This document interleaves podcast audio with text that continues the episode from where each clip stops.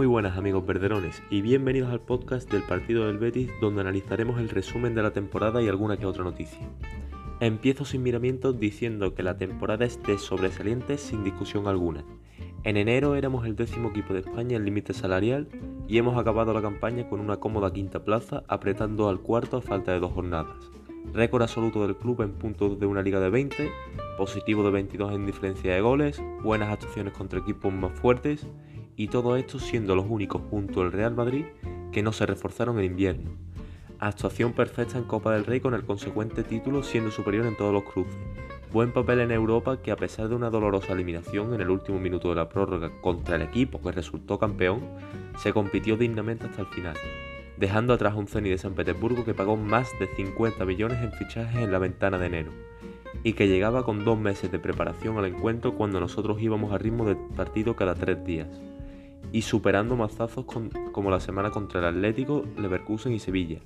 La plantilla se ha moldado estupendamente a la, filosofía de Pellegrini de no pensar más allá del siguiente partido y la profesionalidad llevada, llevada de la mano con las rotaciones, que son para aplaudirlas, han traído de vuelta la ilusión y exigencia que tanto pedíamos los aficionados.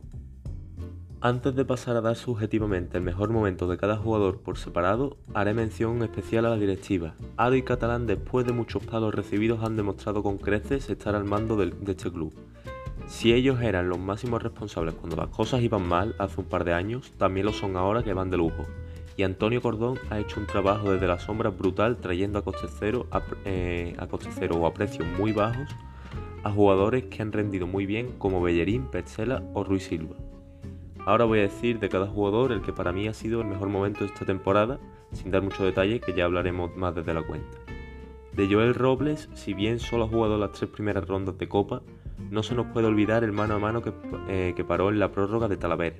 Sin él no habríamos llegado más lejos y por tanto este título también es suyo.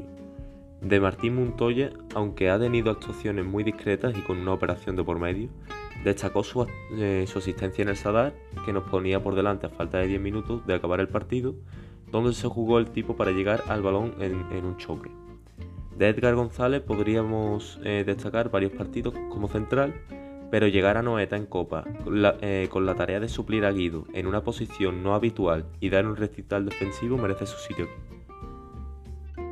de Paula Cucú, recuerdo su partido contra el Atleti de Bilbao en casa donde hizo de escoba para cortar absolutamente todo y sacar muy bien el balón jugado.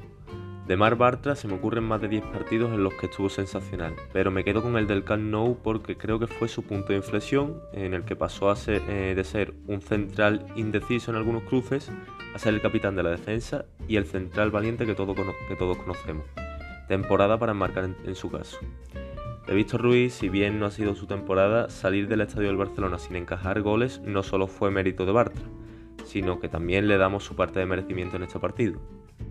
De Juanmi Jiménez eh, vamos a resaltar un partido, eh, aunque va a ser muy complicado, pero ya que ver a un futbolista del Betis marcar un hat-trick es algo para marcar, le damos su exhibición contra el Levante entre gritos de todos queremos que marque Juan Miguel.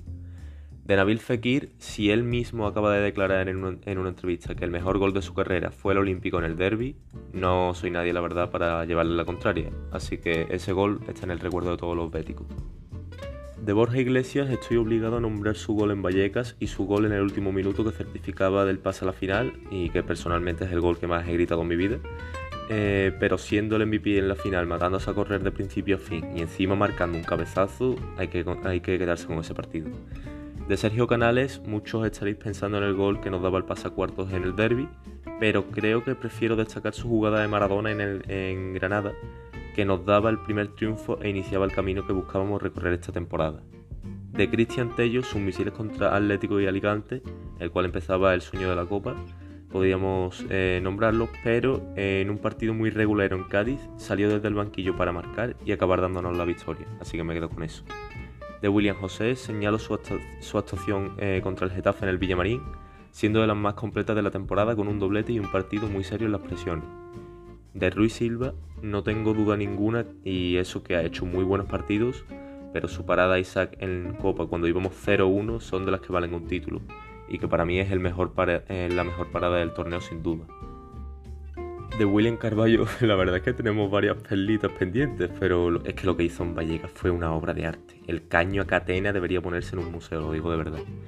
De Alex Moreno, eh, en su mejor temporada como profesional, si tengo que elegir un partido, tiene que ser su doblete y asistencia a la Real en ese 4-0 como regalo anticipado de Navidad. Fue espectacular.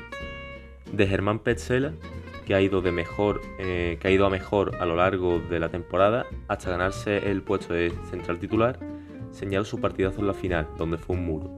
De Joaquín Sánchez, aunque no haya sido su mejor temporada en cuanto a goles, ha aportado muchísimo eh, saliendo desde el banquillo.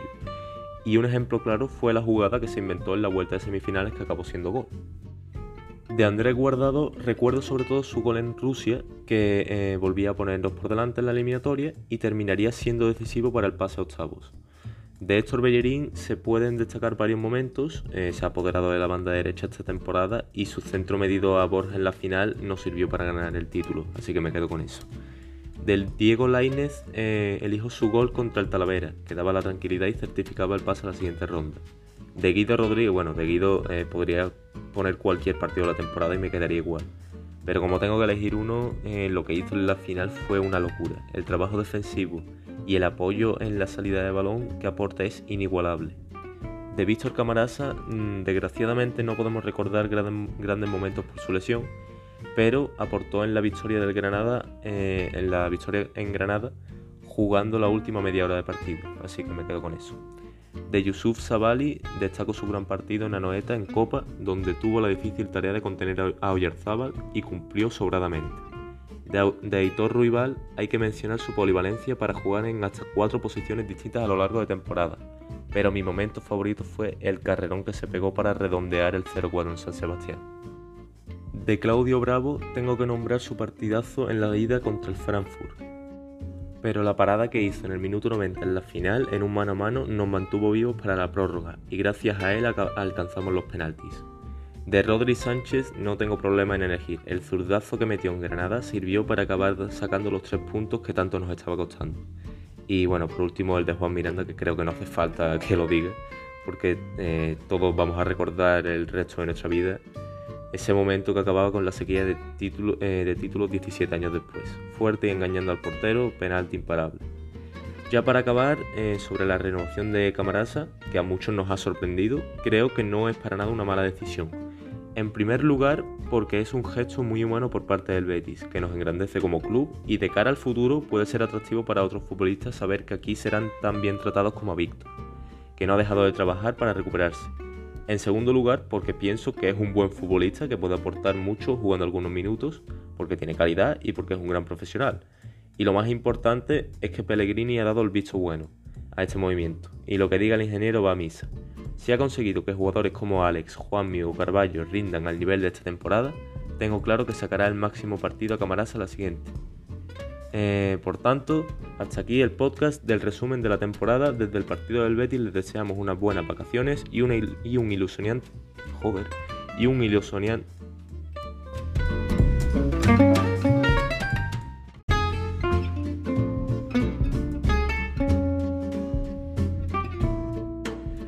Hasta aquí el podcast del resumen de la temporada. Desde el partido del Betis les deseamos unas buenas vacaciones y un bonito mercado de fichajes. Hasta pronto, verdiblancos.